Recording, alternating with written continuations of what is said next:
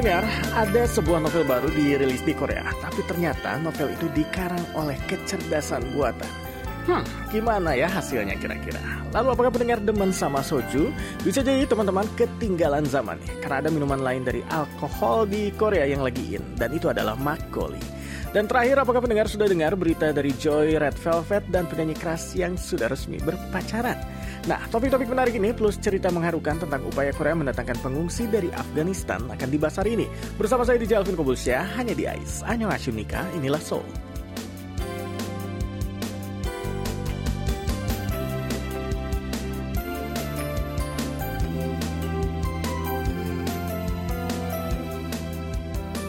Soul. Annyeonghaseyo Nika mendengar KBS World Radio Indonesia. Ketemu lagi bareng saya di Jalvin Kobulsya di edisi hari Kamis minggu ini. Dan mendengar, kalau kita mengikuti berita internasional belakangan ini, pasti kita tidak bisa menghindari berita tentang Afghanistan ya. Akhirnya nih, setelah hadir selama 20 tahun, pemerintah Amerika Serikat akhirnya menarik pasukannya secara total dari Afghanistan. Dan tragisnya, Afghanistan kembali diduduki kembali oleh Taliban yang selama ini berusaha dilawan oleh pasukan Amerika Serikat.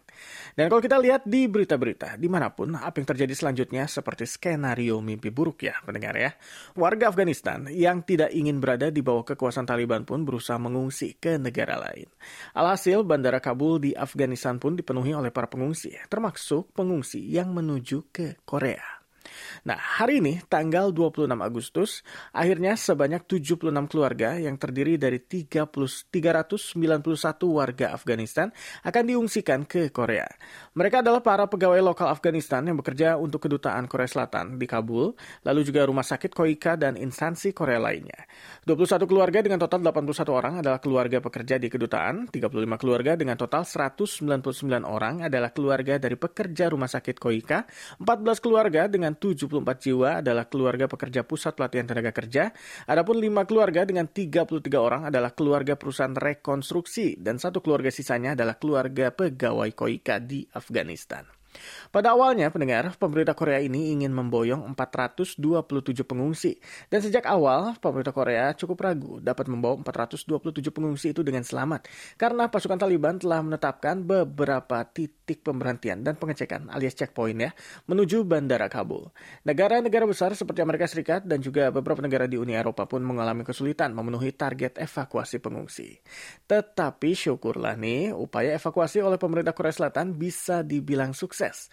Dari rencana awal mengevakuasi 427 pengungsi, 36 jiwa di antaranya memutuskan untuk tetap tinggal di Afghanistan atau mengungsi ke negara lain. Dan ini menyisakan 391 pengungsi yang semuanya berhasil dievakuasi oleh pemerintah Korea. Dan berbeda dengan negara-negara lain yang mengandalkan warga Afghanistan untuk datang sendiri ke Bandara Kabul, pemerintah Korea menyewakan bus khusus dan mengangkut para pengungsi ini langsung ke Bandara Kabul.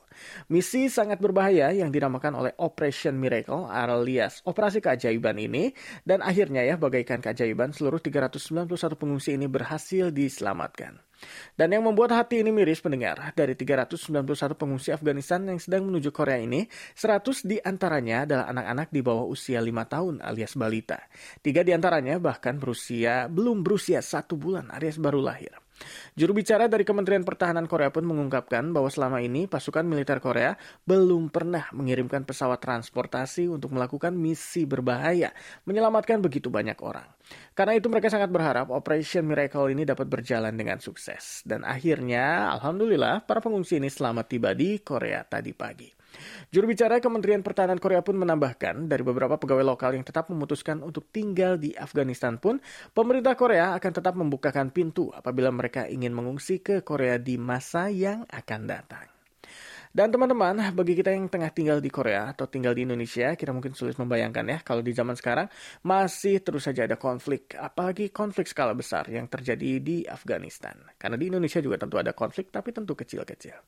Dan di otak kita mungkin peperangan itu adalah sesuatu yang dihadapi oleh para pendahulu kita ya saat mencoba melawan serangan penjajah atau dahulu meraih kemerdekaan. Tapi pada kenyataannya masih banyak saudara-saudara kita di belahan dunia lain yang masih menderita akibat konflik politik dan perang dan kapan ya kita bisa meraih perdamaian dunia.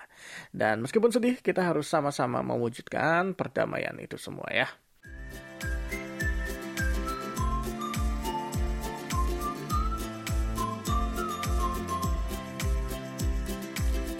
Ya teman-teman balik lagi di AIS. Annyeonghaseyo Nika Inilah Soul di KBS World Radio Indonesia. Barang saya di Alvin ya. Dan teman-teman Kalau teman-teman dengerin program AIS episode Rabu kemarin Kita sempat membahas tentang novel fiksi ilmiah Karangan pakar kecerdasan buatan alias Artificial Intelligence AI Kai Fu Lee Yang bercerita tentang teknologi AI di masa depan. Dan saya dapat kabar baru lagi nih pendengar. Ternyata di Korea baru saja dirilis sebuah novel Tapi pengarangnya bukan manusia Melainkan si kecerdasan buatan itu sendiri. Judul novelnya sendiri adalah The World From Now alias Dunia Dari Sekarang. Novel ini baru dirilis hari Rabu kemarin tanggal 25 Agustus dan ditulis oleh program kecerdasan buatan dengan pseudonym alias nama alias ya ini ya, Bi Rampung. Namanya unik ya, Bi Rampung. Dan bagaimana bisa sebuah kecerdasan buatan alias komputer menulis novel sendiri tanpa manusia? Tapi sebenarnya pendengar, ini bukan hal yang baru. Karena novel berbasis kecerdasan buatan itu pertama kali ditulis tahun 2008 di Rusia dan di tahun 2016 cerpen karangan kecerdasan buatan ini bahkan berhasil masuk ke babak penyisian penghargaan sastra di Jepang. Dan kecerdasan buatan juga sudah lumrah digunakan untuk menulis artikel berita seperti berita cuaca dan olahraga. Tetapi ini adalah pertama kalinya novel karangan AI dirilis di dunia. Tapi kalau novel ini sebenarnya nggak bisa dibilang 100% karangan AI juga sih, karena ternyata di balik novel ini ada seorang sutradara yang berperan untuk mengarahkan alur cerita novel ini. Dan beliau adalah seorang insinyur beralih pengarang ke bernama Kim Taeyon. Dan menurut Kim Taeyon, proses penulisan novel ini dibagi menjadi dua bagian mekanisme AI. Mekanisme pertama disebut Namatsu yang berlaku sebagai mesin dan yang kedua adalah Dapumda yang berlaku sebagai penulis. Kim Taeyon sebagai sutradara novel novel ini memiliki tugas yang serupa seperti sutradara film. Beliau yang menciptakan karakter dan storyboard atau arahan ke mana alur novel ini akan pergi. Sedangkan cerita selengkapnya ditulis oleh AI sama seperti arah aktor, juru kamera, dan kru film yang mewujudkan visi sang sutradara. Contohnya, Kim Taeyon memberikan perintah, tulis cerita tentang seorang putri yang menyelamatkan naga dari pangeran yang jahat. Nanti cerita detail dengan berbagai kemungkinan ekspresi kata-katanya itulah yang akan dikerjakan oleh kecerdasan buatan itu. Jadi sebenarnya peran manusia masih tetap besar ya dalam menciptakan novel ini. Dan soal bagus atau tidaknya cerita yang ditulis oleh AI itu sendiri, ini kalau kata Kim Taeyon tadi ya, semua itu tergantung dari penilaian masing-masing pembacanya. Karena tugas Kim Taeyon hanyalah sebagai sutradara novel. Dan selama ini memang belum pernah ada novel yang ditulis AI sendiri ya, jadi sulit untuk menentukan aspek apa yang menjadi penentu bagus atau tidaknya novel itu. Apakah dari struktur kalimatnya, dari ceritanya, atau dari ekspresi kata-katanya. Nah, jadi penasaran ya seperti apa? Dan kalau penasaran, gimana sih cara AI dalam tanda kutip berpikir, boleh juga kalau ini ada versi bahasa Indonesia atau bahasa Inggrisnya.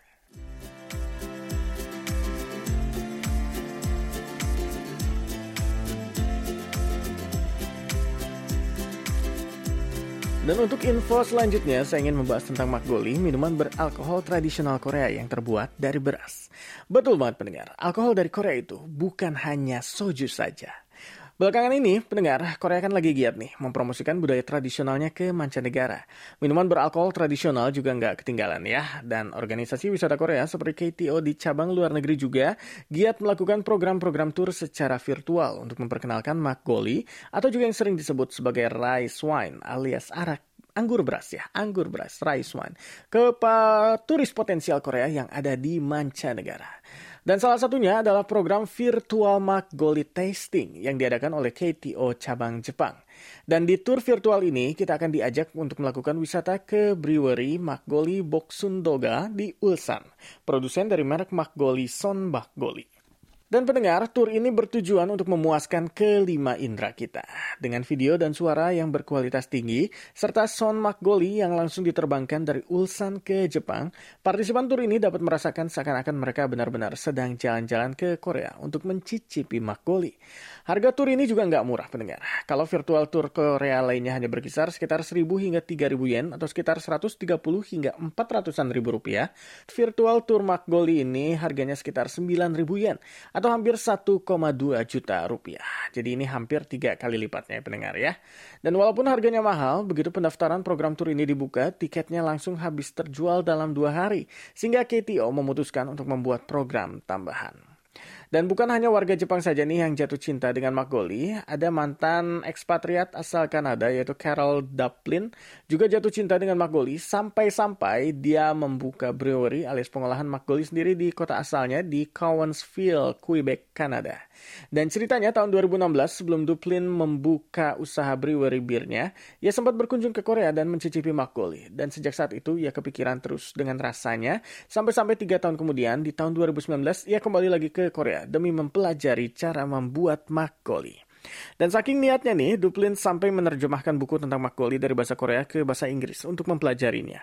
Dan setelah beberapa kali melakukan percobaan, akhirnya Duplin berhasil membuat ragi basis dari makgoli dan akhirnya pada bulan lalu membuka brewery makgolinya sendiri yang dinamakan Gonbe. Konbe, Konbe alias Cheers dalam bahasa Korea. Satu botol makgoli Konbe ini dijual seharga 14 dolar Kanada atau sekitar 160 ribu rupiah. Jadi lumayan ya harganya ya. Tapi kalau sudah cinta, gimana lagi? Mahal pun pasti akan dibeli. Dan teman-teman, apakah ada yang sudah pernah mencoba makgoli? Katanya ya, rasanya mirip-mirip tape beras kalau di Indonesia. Ya, memang karena bahannya juga sama ya, dari beras dan ragi. Jadi, kalau kebanyakan makan tape, katanya bisa mabok ya, teman-teman. Jadi, itulah makgoli.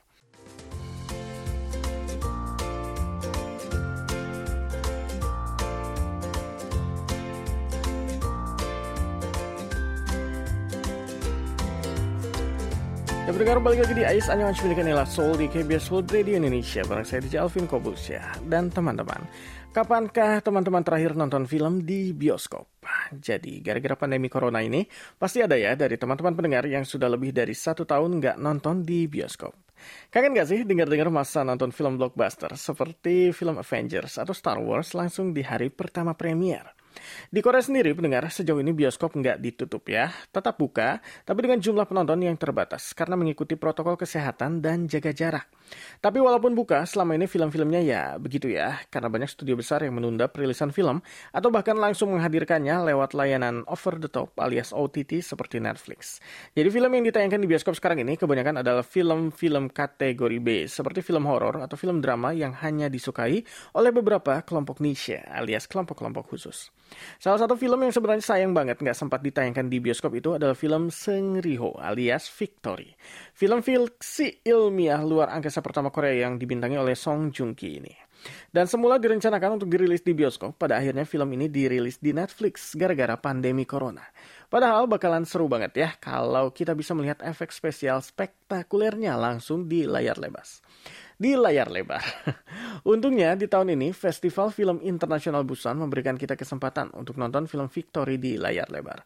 Dan bukan hanya film Victory saja pendengar, tapi juga beberapa film blockbuster Korea lainnya yang absen di bioskop dan langsung menuju OTT gara-gara pandemi. Dan di antaranya ada film Time to Hunt, film Call, lalu juga Night of Paradise, dan film-film seru lainnya. Jadi nggak puas hanya menayangkan film, Busan International Film Festival juga menghadirkan seri Netflix baru yaitu Hellbound, yang diadaptasi dari seri webtoon populer dengan judul yang sama. Dan tiga dari enam episode seri ini akan ditayangkan di layar lebar. Adapun seri Netflix baru lainnya yaitu My Name juga akan menayangkan tiga dari delapan episodenya di layar lebar. Jadi kapan lagi ya seru banget kita bisa nonton serial TV di bioskop dengan kualitas layar dan audionya yang berbeda kalau kita nonton sendiri di rumah. Dan salah satu highlight yang ditunggu-tunggu tahun ini adalah serial horor, horror berjudul Forbidden yang disutradarai oleh duo Anuncha Bunyawatana dan Josh Kim, sutradara Thailand dan Korea Amerika. Bunya Watana sendiri sempat tahun lalu nih, empat tahun lalu juga berhasil memenangkan penghargaan Kim Ji Sok di BIFF di Busan International Film Festival tadi melalui film garapannya Malila The Flower. Dan Busan International Film Festival ini akan dibuka pada tanggal 6 Oktober yang akan datang. Jadi jangan dilewatin ya.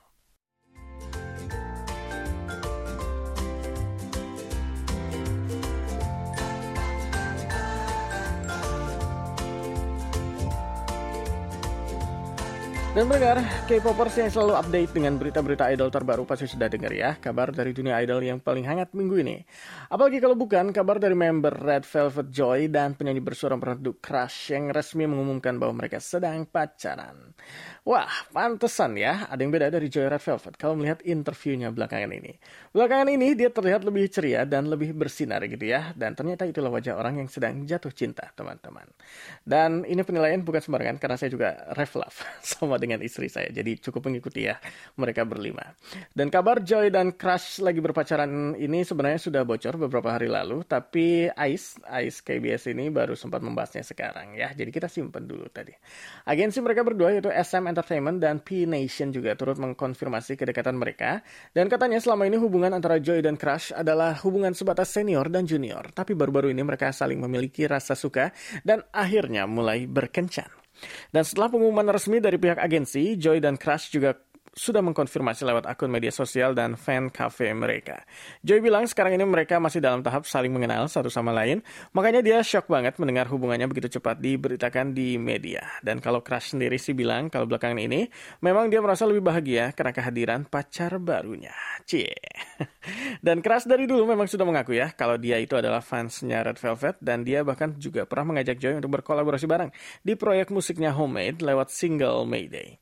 Biasanya berita pacaran dari Idol disambut oleh shock oleh para penggemarnya, dilanjutkan dengan berbagai komentar negatif. Tapi kali ini sepertinya banyak sekali para fans yang mendukung hubungan mereka berdua. Dan mungkin karena mereka kelihatan seras serasi banget ya. Senang deh kalau mendengar kabar para fans yang mendukung para idolnya untuk bahagia.